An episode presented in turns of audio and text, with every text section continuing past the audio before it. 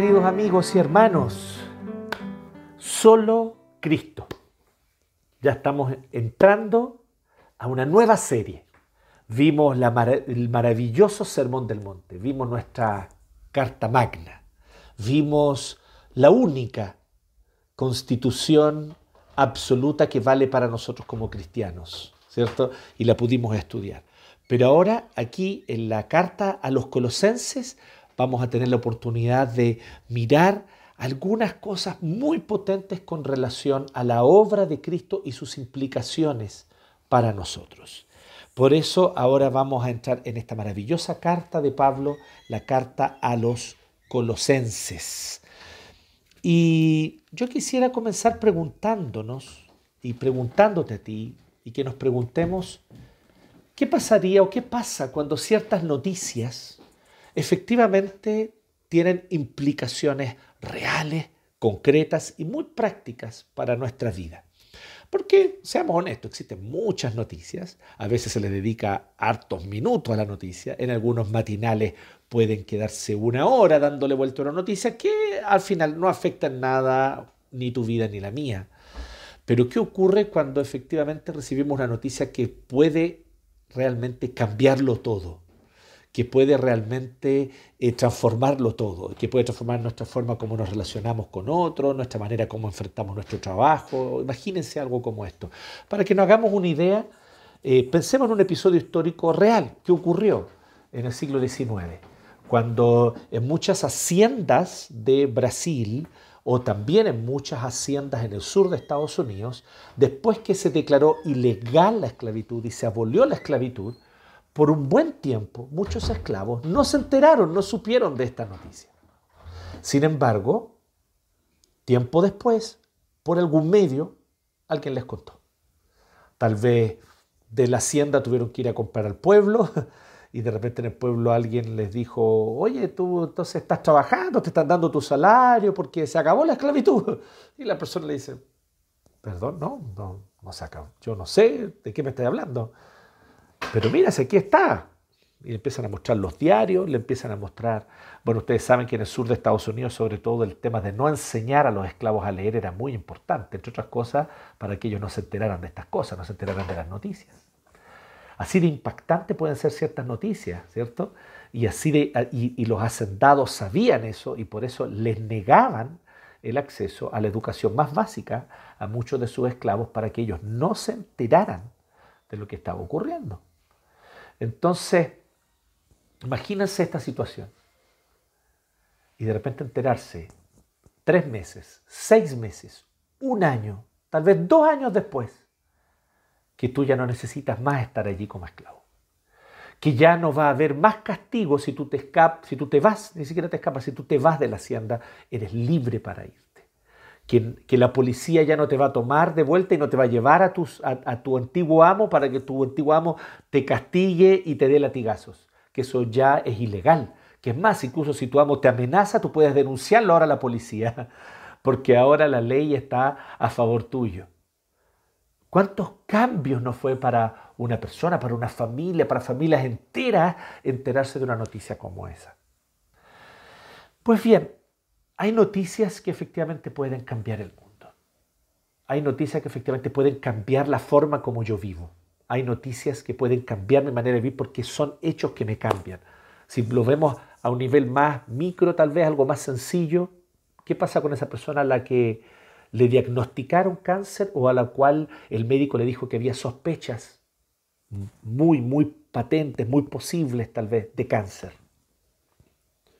¿Qué pasa con esa persona? Cuando después de una batería de exámenes posteriores, de biopsia y de aclarar cosas, finalmente la noticia del médico es, no tenías cáncer. Todo cambia. Lo que se veía hacia adelante de una manera, ahora se ve de otra manera. Y la manera como yo vez me relaciono cambia también con los que están a mi alrededor, con mis seres queridos. Mi forma de entender las cosas se transforma. Hay noticias que tienen ese poder. Y eso es justamente de lo que se trata la carta a los colosenses. Esta carta a los colosenses es una invitación a nosotros, que muchas veces nos comportamos como esclavos analfabetos, Así somos, nos comportamos como esclavos analfabetos, sometidos a los crueles amos y señores de este tiempo. Ídolos, ideologías, idolatrías, consumismo, vidas vanas.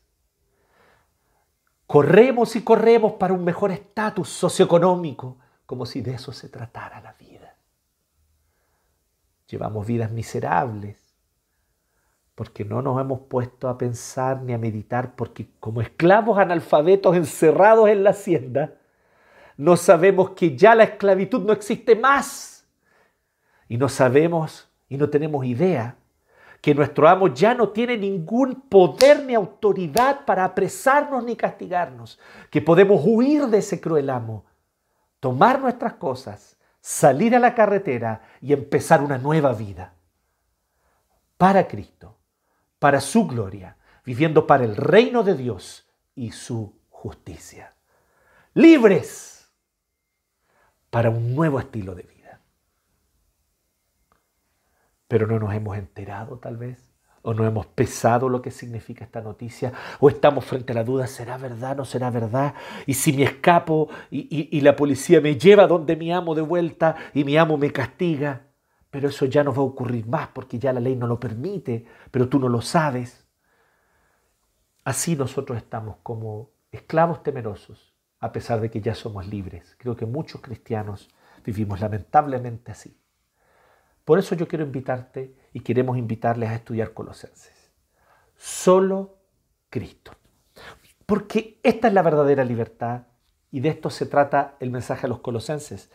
Y de esto se trata una vida que realmente vale la pena ser vivida en cada minuto, que vale la pena ser vivida en cada momento que enfrentamos, a veces algunos muy tristes y decepcionantes, pero otros momentos también muy satisfactorios y gozosos. Pero en todos estos momentos existe un Señor sobre nuestra vida, existe un nuevo propósito que nos ha sido dado y es el hecho de que nosotros vivimos por Cristo, desde Cristo que nos dio nueva vida, centrados en Cristo y para Cristo, que es nuestro Señor y Salvador. Por lo tanto, ¿Cómo sería? Piensa un poquito, ¿cómo sería tomar un vaso de agua en Cristo, por Cristo y para Cristo? ¿Cómo sería levantarte un lunes a la mañana? No para ir a la pega, sino para ir a un lugar donde Cristo te está llevando, ir lleno de Cristo, centrado en Cristo, para en ese lugar de trabajo hacer la voluntad de Cristo servir a Cristo, no a los jefes, no al deseo de prosperidad o de consumo, sino a Cristo. ¿Qué pasaría si en mis relaciones cotidianas, esposo y esposa, yo me relacione con mi cónyuge en Cristo, por medio de Cristo y para Cristo? Donde yo no dependa de si mi esposo lo está haciendo bien o no también, si mi esposa lo está haciendo bien o mal, sino donde mi centro, motivación y propósito es hacer la voluntad de Cristo. ¿Qué pasa? ¿Y qué, y qué poder transformador tiene eso para los matrimonios? O para los hijos, su relación con los padres, para los estudiantes, saber que van al colegio, que van a la universidad, que van a un lugar a donde Cristo los está llevando para hacer la voluntad de Cristo en cada paso que dan en ese lugar. Que cada conocimiento que adquieren y cada libro que leen es para ser filtrado a través del Evangelio de Cristo, para que Cristo se enseñoree con su Espíritu que habita en ti sobre cada conocimiento que adquieres en esos libros y en esas clases a las que asistes. ¿Qué tipo de cristianismo y qué tipo de iglesia seríamos si realmente con plena conciencia viviéramos de Cristo, en Cristo y solo para Cristo? Eso es lo que queremos desafiarte y de eso se trata. Y esta es una primera implicación y es la implicación que yo quiero invitarte a pensar el día de hoy. Que una vida como esa dejaría de ser una vida compartimentada. Y es lo único que quiero hoy día invitarte. Para los jovencitos que están ahí anotando y que quieren saber cuál es el título, bueno, el título es simplemente ¿Por qué estudiar Colosenses? Y las razones para estudiar Colosenses son muchas, pero yo quiero simplemente centrarme en esto y por lo tanto no hay puntos en el sermón del día de hoy, no hay varios puntos, simplemente una invitación a que valoremos la importancia de estudiar esta carta, que es palabra de Dios, que Dios la inspiró y que Dios inspiró a Pablo para que escribiese esta carta, que hoy, palabra de Dios, infalible, llega a nosotros para revelarnos la voluntad del Dios Altísimo, único y verdadero.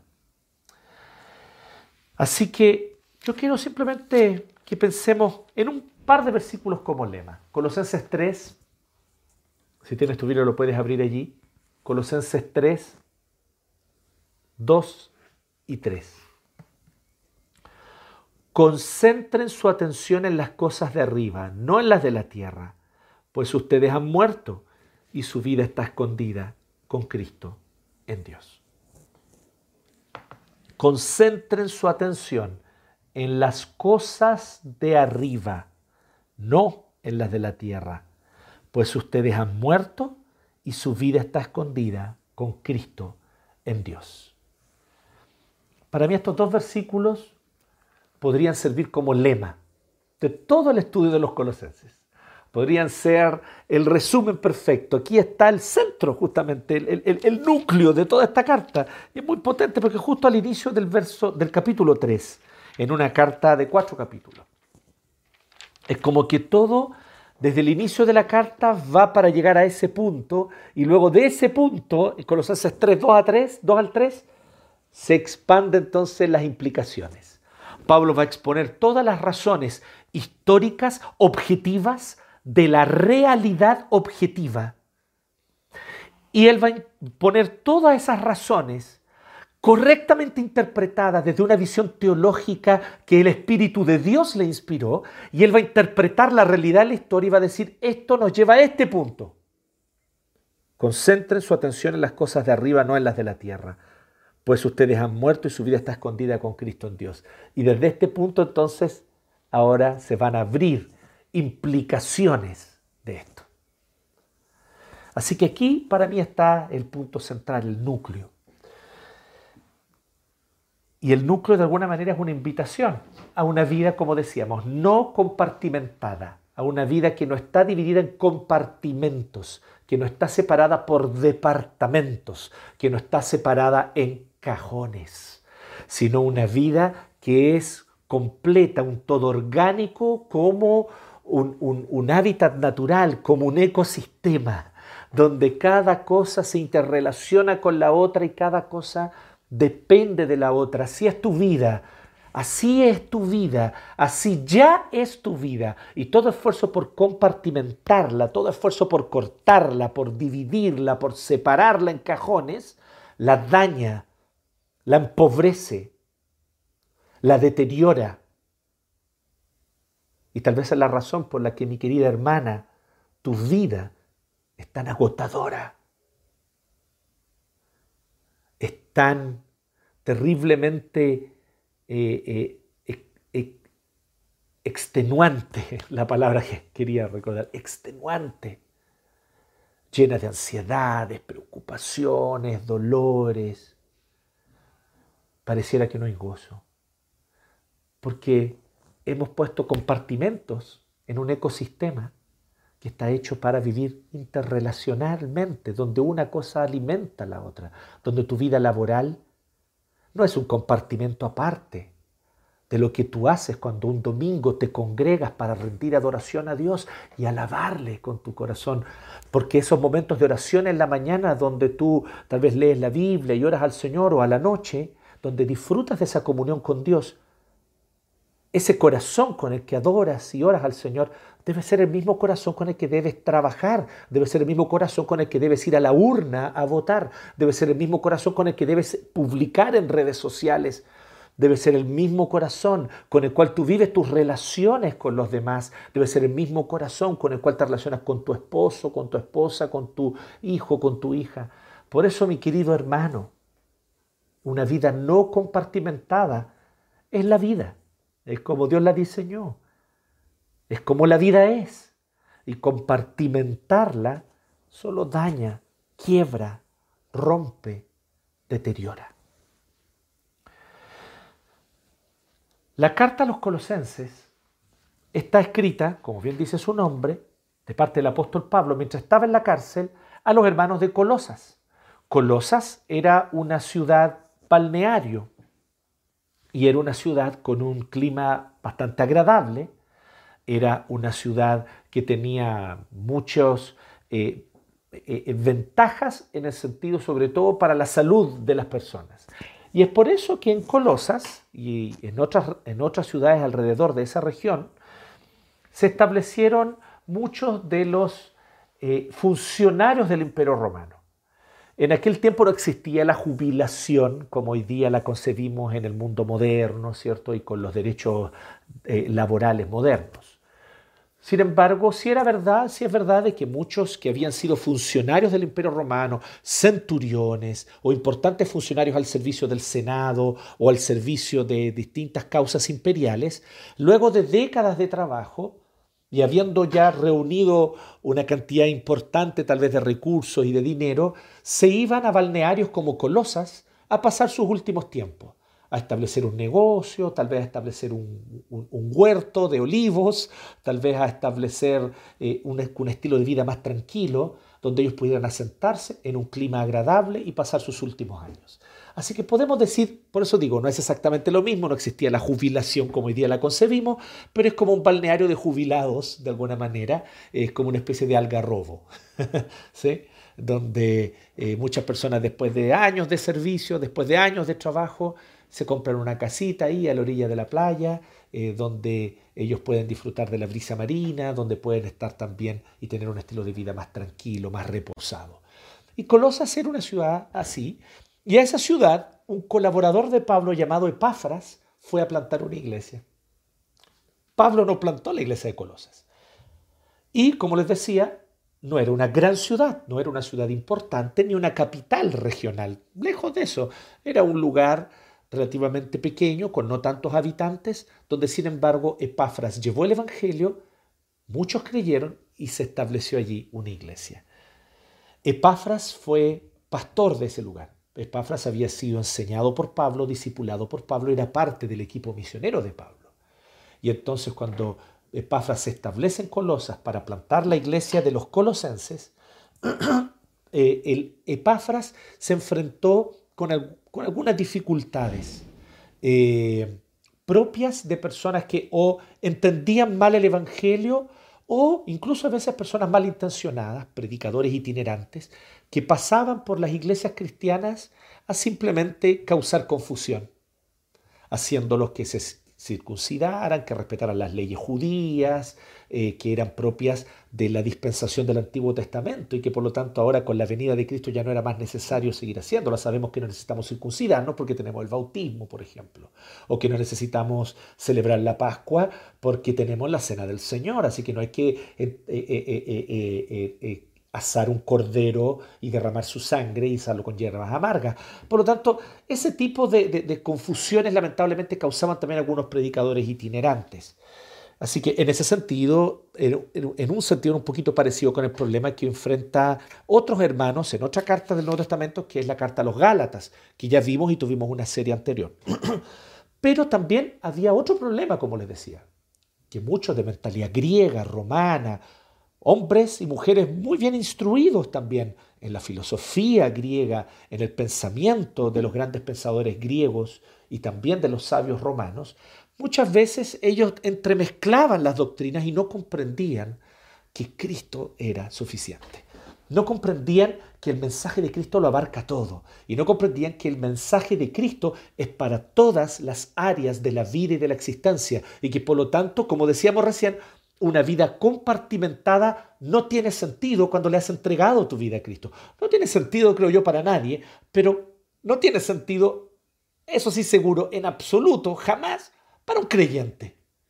Porque Cristo viene para ser Señor de tu vida laboral, de tu vida vocacional, de tu vida sexual, de tu vida financiera, de tu vida política, de tu participación ciudadana. Cristo o es Señor de todo o entonces no es tu Señor para nada. Así de absoluto es el señorío de Cristo. Sin embargo, estos hermanos entremezclaban y decían, sí, Cristo está bien para mi espiritualidad personal, Cristo está bien para cuando yo adoro, cuando el domingo nos reunimos, leemos la palabra y adoramos a Dios, pero yo necesito otras cosas, suplementos, complementos filosóficos, rituales, ritualísticos, incluso de superstición para otros aspectos de la vida. Y eso llevaba a que ellos tuviesen un cristianismo sincrético, porque no comprendían la suficiencia de Cristo. Así que Epáfras, ante esta dificultad, que gracias a Dios no era tan grave, era una amenaza que, que amenazaba, disculpe la redundancia, la iglesia de Colosas, pero la iglesia de Colosas no estaba totalmente tomada por estas herejías ni estaba contaminada totalmente, pero había una amenaza. Estas doctrinas estaban ahí girando alrededor, dando vueltas. Entonces Epáfras le lleva esta preocupación a Pablo cuando lo va a visitar a la cárcel, allá en Roma, en otra ciudad. Y entonces Pablo, desde su, desde su prisión, envía la carta a los colosenses. Y esta es la carta que nosotros tenemos. ¿Y cuál es el objetivo de la carta? Recordar que Cristo es Señor, que Cristo es Señor de todo, que Cristo es Señor de toda mi vida, que Cristo es Señor de mis afectos, que Cristo es Señor, ciertamente, de mis oraciones, de mis afectos religiosos y de mi adoración, pero que también Cristo es Señor de mi intelecto. Cristo es Señor de la manera como miro y entiendo la sociedad, la cultura, el arte, la política y la realidad, que Cristo es Señor de mi vida ciudadana y de mi participación política, que Cristo es Señor de mi vida económica y financiera y de cómo yo uso mi dinero. No basta con entregar el 10% y el otro 90% hago lo que quiero. No, Cristo es Señor de mi 100%, por lo tanto entrego mi diezmo, pero el otro 90% lo administro conforme a las instrucciones rigurosas de mi Rey, Señor, que es Cristo. Y aquí es donde está lo maravilloso. Siempre eres esclavo, siempre tienes un amo, siempre un amo te domina y tiene ascendencia sobre ti. El único amo que te hará libre es Cristo. Si no eres siervo de Cristo, estás sirviendo entonces a algún otro amo que es cruel, sanguinario, opresor y que te disminuye, te apoca, te deteriora te daña, te quita dignidad. Pero si sirves a Cristo como tu amo y Señor absoluto de todas las áreas, serás verdaderamente libre, porque estarás sirviendo y honrando al Dios verdadero, al Creador de todo lo que existe, porque ese es Jesucristo, Dios verdadero y eterno que creó el universo.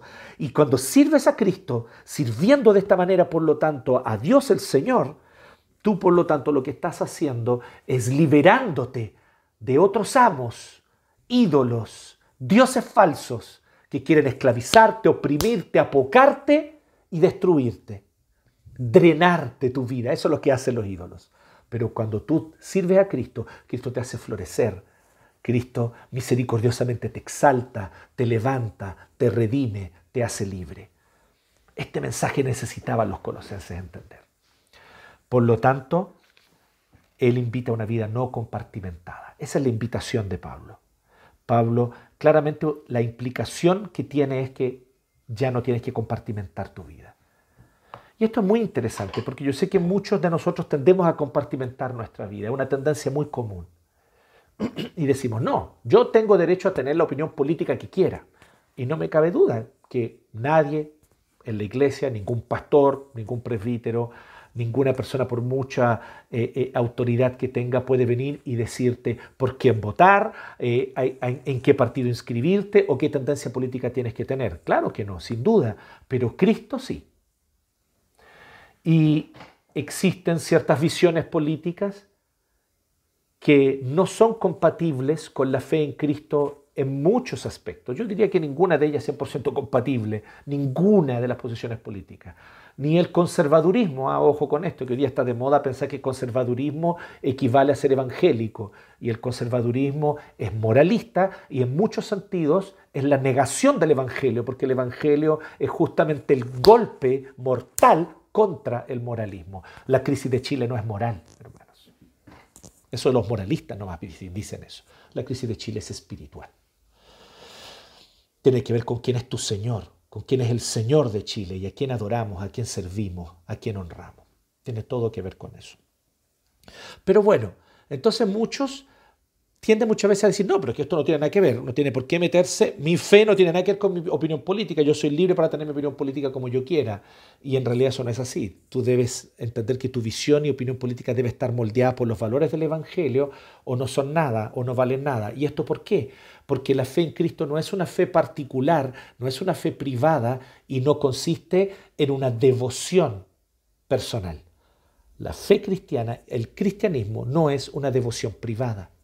Todas las otras religiones son, a grandes rasgos, eso, una devoción, una devoción de afectos religiosos, en los cuales yo sigo ciertos rituales o adoro o sigo un estilo de vida y una ética personal consecuente con esa fe que yo tengo, ¿cierto?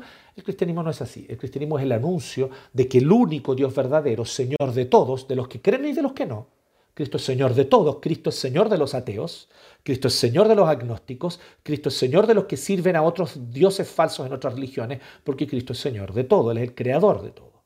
Entonces, la noticia es que este único Dios verdadero se reveló en la historia y trae una nueva realidad. Y esta nueva realidad trae implicaciones directas, evidentemente, para los que creen en Él, porque aquellos que creen en Él son incorporados a Él y pasan a ser parte de una nueva humanidad. Cristo está en el mundo y en la historia trayendo justicia, trayendo paz, trayendo esperanza. Es Cristo, no una coalición política ni un proyecto político, es Cristo. Por lo tanto, el reino tiene una clara dimensión política. ¿Se fijan por qué compartimentar mi vida y dejar, no, es que mi fe no tiene nada que ver con la política, es necio, es burdo y sobre todo para un cristiano es un desprecio a tu Señor y Salvador. Pero otros también dicen, no, es que la ciencia, no, es que no tiene nada que ver la fe y la ciencia. La fe es una cosa y la ciencia es otra y tienen carriles separados y todo.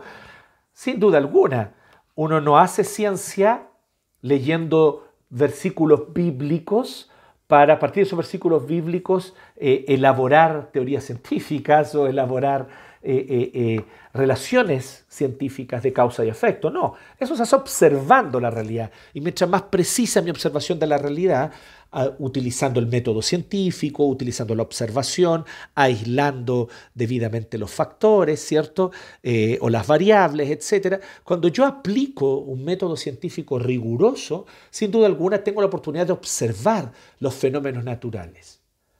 Pero esta observación de los fenómenos naturales y estos datos que yo recojo de la observación van a ser interpretados de una manera o de otra van a ser interpretados de una forma u otra. Esto es epistemología de la ciencia básica, disculpen, no los quiero aburrir, pero la filosofía de la ciencia o epistemología de la ciencia, eh, esto es algo que está establecido, que todos lo saben, los que, los que, los que trabajan en esa área. Una cosa son los datos, otra cosa es la interpretación de esos datos para formar una explicación coherente. Y el momento de tomar los datos y darle una explicación coherente, tu fe en Cristo tiene todo que ver, querida hermana que te dedicas a la ciencia, querido hermano, que te dedicas a la ciencia. Entonces yo no puedo decir simplemente, no, la fe no tiene nada que ver con la ciencia.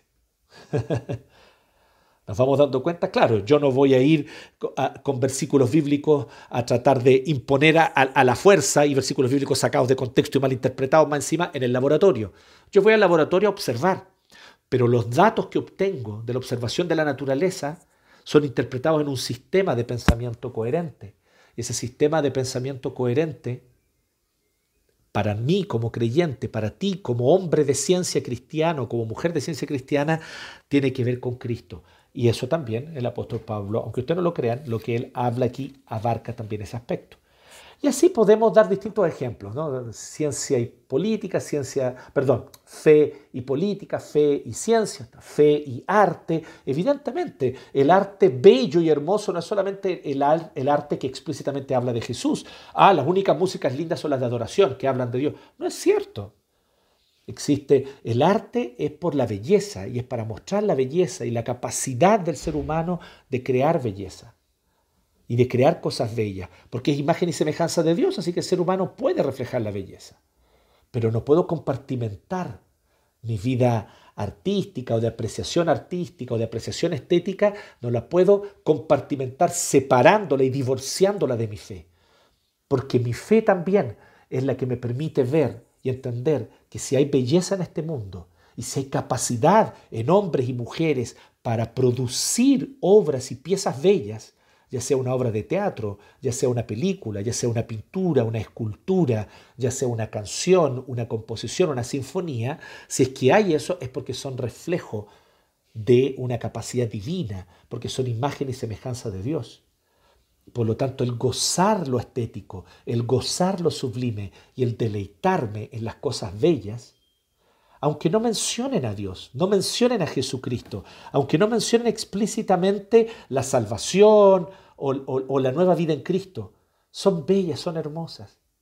Son obras que ciertamente con sus colores, con sus contrastes de luz y sombra, o con sus contrastes de, sonido y silencio, están mostrando que este es un mundo donde la belleza habita, el mundo que Dios creó. Entonces, todo esto, lo que, lo que tú quieres poner, política, ciencia, arte, etcétera, guarda relación con Cristo. Y Cristo es Señor de nuestra vida. Por lo tanto, somos invitados a vivir poniendo la mira en las cosas de arriba, concentrando la atención en las cosas de arriba, no en las de la tierra. Ya vamos a explicar qué quiere decir esto cuando en el sermón del, capítulo 3, verso 1 al 4, vamos a hablar unos domingos más adelante con bastante detalle sobre esto.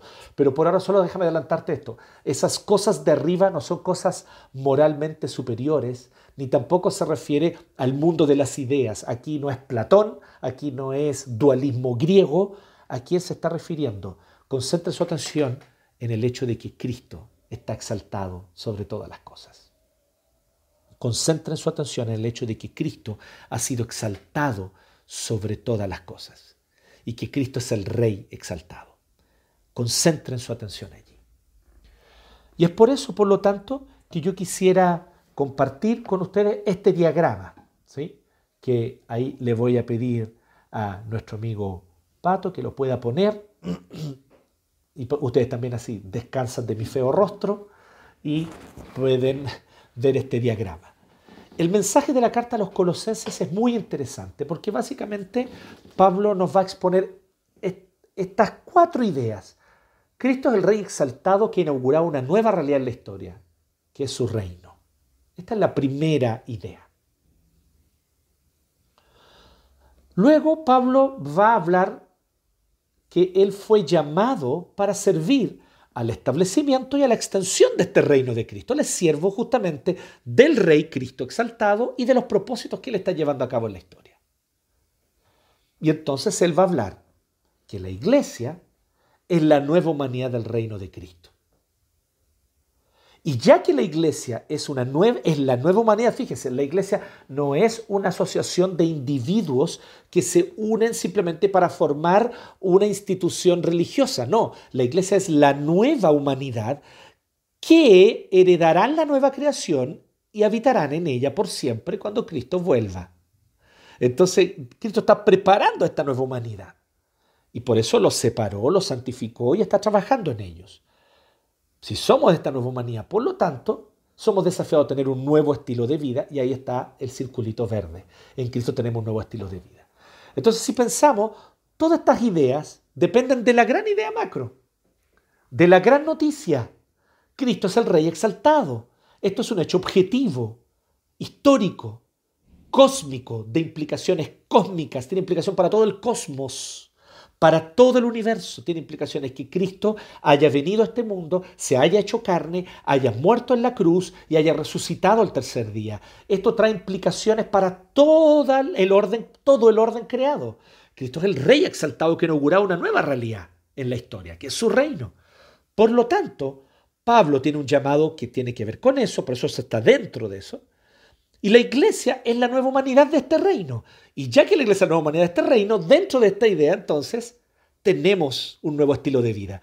Cristo implanta en nosotros un nuevo estilo de vida como consecuencia de conectarnos a esta nueva realidad de la historia, que es su reino. Por lo tanto, en este pequeño diagrama que les estoy mostrando aquí, vemos el mensaje de la carta a los colosenses. Todo está englobado, todo está, eh, eh, todos los demás, el círculo naranja, el blanco, el verde, están englobados y son posibles gracias al círculo celeste, gracias al hecho objetivo, a la noticia que les tengo que decir. Cristo es el Rey exaltado y Él ya ha inaugurado una nueva realidad en la historia, es su reino. Y gracias a eso, lo demás es verdad. Pablo es un siervo de este reino, la iglesia es la nueva humanidad del reino de Cristo y nosotros somos llamados a vivir un nuevo estilo de vida, incluso en nuestras casas, familias, en nuestras relaciones laborales y vocacionales. Hasta allí nomás podemos dejar de mostrar el gráfico, ya el diagrama. Muchas gracias a nuestro querido amigo Pato. Entonces, si este es el mensaje de la carta a los colosenses, ¿Qué es lo que nosotros podemos entonces implicar, como decíamos? Son muchas implicaciones y las vamos a ir viendo durante todas estas próximas semanas hasta octubre. Pero solamente les quiero comentar esto del día de hoy. Tu vida compartimentada es solo daño para ti mismo, daño para los demás e improductividad para el reino. ¿Qué tal si dejamos de compartimentar la vida?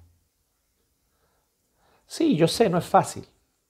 No, es que yo ya estoy muy acostumbrado. Esta, esta ha sido mi inclinación y mi visión política por años.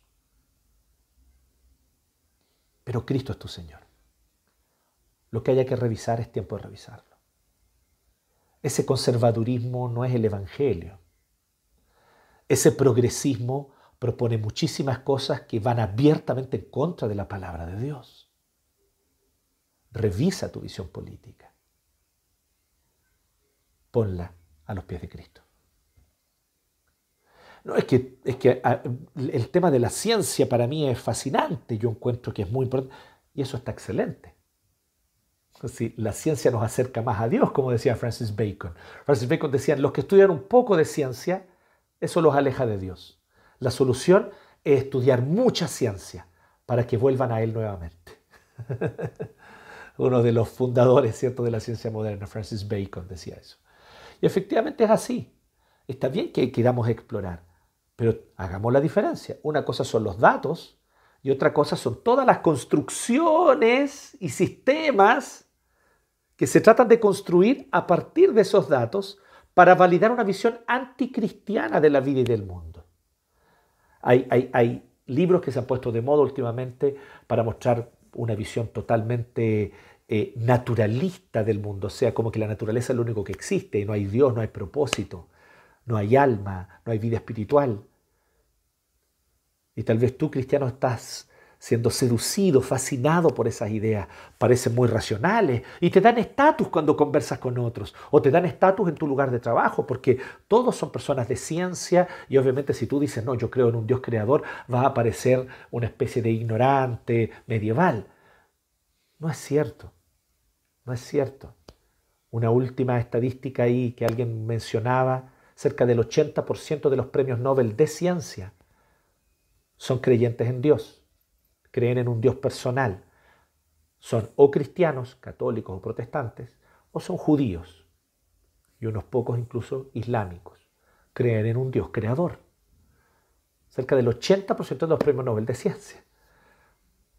Esto debería hacernos pensar en el mundo científico, de las grandes universidades de investigaciones científicas, el ser un creyente sincero, creer en el Señor y servirle, es algo totalmente normal. A los únicos que les parece que es una ignorancia ser creyente es a los teologillos de Facebook, que son como esos que decía Francis Bacon, conocer un poquito de ciencia. No conocen bien la ciencia.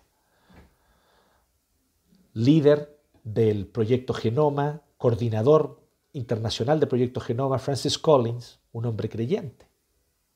Criado en una familia atea, él mismo fue ateo por mucho tiempo, pero fue justamente investigando, investigando el mundo natural, investigando el mundo biológico, que él dijo, aquí hay una mente y comenzó una inquietud dentro de su corazón.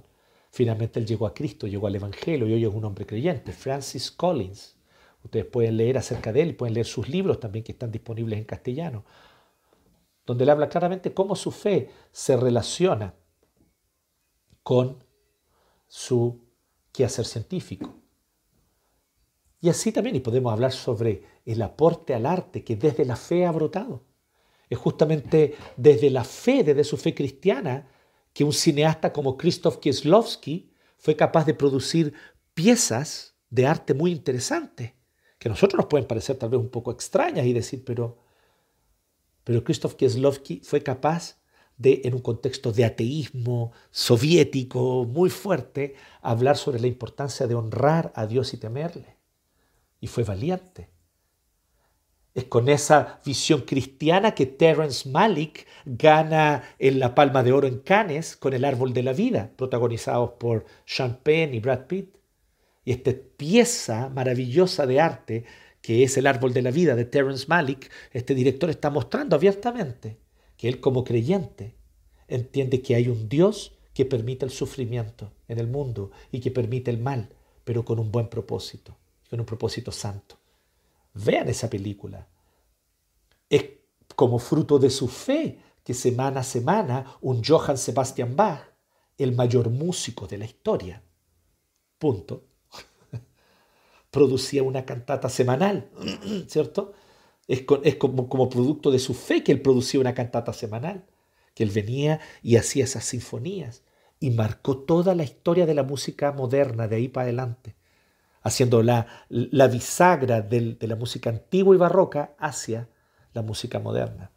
Es con Bach que nosotros encontramos eso. Por lo tanto, nosotros podemos ver cómo efectivamente, querido hermano, la invitación para ti es no compartimentes tu vida. Toda ella a los pies de Jesús. Somételo todo a Cristo. Entrégalo todo a Cristo y vas a ver cómo tu vida florece. Como ese ecosistema, como ese jardín, ese huerto que es tu vida, florece bajo los cuidados del labrador Jesucristo y de su palabra. Su palabra va a podar algunas cosas y te va a doler esa poda. Ay, no quiero que me pode esto, pero va a ser necesario. Pero como fruto de esa poda va a haber un nuevo florecimiento. Y cosas hermosas van a ocurrir. Y frutos dulces van a brotar sirvamos solo a Cristo. Amemos sobre todas las cosas solo a Cristo. Pongamos nuestra fe solo en Cristo. Que nuestra esperanza sea solo Cristo. Porque Él es todo lo que tenemos. ¿Y sabes qué es lo maravilloso? Él también es todo lo que necesitamos. Cristo es todo lo que tenemos. Y es todo lo que necesitamos. Oremos. Gracias te damos, Señor, por tu palabra. Gracias, Señor, por el maravilloso mensaje de la carta a los colosenses. Y gracias, Dios, por invitarnos a servir a Cristo en esta hora. Te alabamos, te agradecemos. Queremos no solo servir a Cristo, queremos antes de todo y primero que todo adorar a Cristo. Gracias, Jesús. Hermoso, maravilloso eres, lleno de gloriosos atributos porque eres Dios verdadero santo, justo, majestuoso, imponente, todopoderoso. Los vientos y mares te obedecen. Las enfermedades retroceden cuando tú así lo ordenas. Y también misericordioso, tierno, cercano, que estás cerca para amarnos tiernamente, para cuidarnos, para protegernos, perdonarnos, y caminar con nosotros. Gracias Dios. Gracias Jesucristo. Te amamos En tu nombre oramos al Padre. Amén y amén.